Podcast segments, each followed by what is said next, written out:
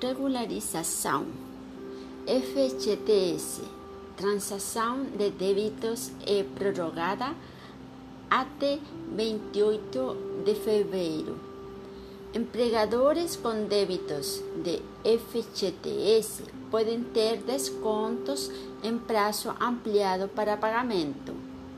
A Procuradoria Geral da Fazenda Nacional prorrogou até 28 de fevereiro de 2022 o prazo para adesão à, à transação do FGTS. A negociação envolve benefícios como descontos de até 70% nos valores devidos ao fundo e prazo ampliado para pagamento em até 144 prestações, a depender do perfil do empregador e da dívida.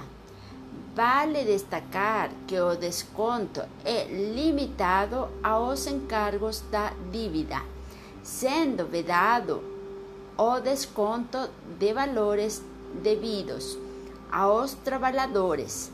Sendo assim, não há redução do valor principal, depósito, nem de parte dos juros que compõem a inscrição em dívida ativa do FGTS. Por quem pode negociar o FGTS? Essas propostas são válidas somente para os empregadores que possuem dívida ativa de FGTS de valor consolidado inferior a um milhão de reais. Além disso, é preciso ter autorização prévia de PGFN para conseguir negociar. Por conta disso, o primeiro passo é verificar se o empregador tem autorização por meio de, da lista de empresas autorizadas para transação do FGTS. PGFN RCC 974 20 disponível no endereço da de www.caixa.gov.br.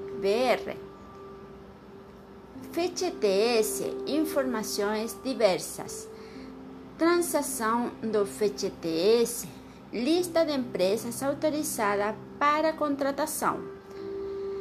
Se o nome do empregador constar na lista, acessar os canais de atendimento da Caixa Econômica Federal para realizar o pedido de negociação pelo conectividade social. Gestão de demandas disponível para acesso aqui ou em qualquer agência da Caixa.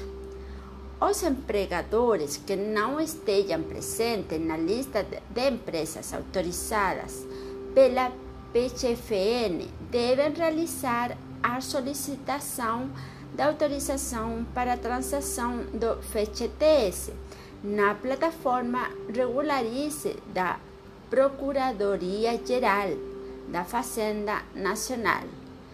Para conferir os detalhes da negociação, acesse o edital na íntegra, publicado por Daniele nader contáveis.com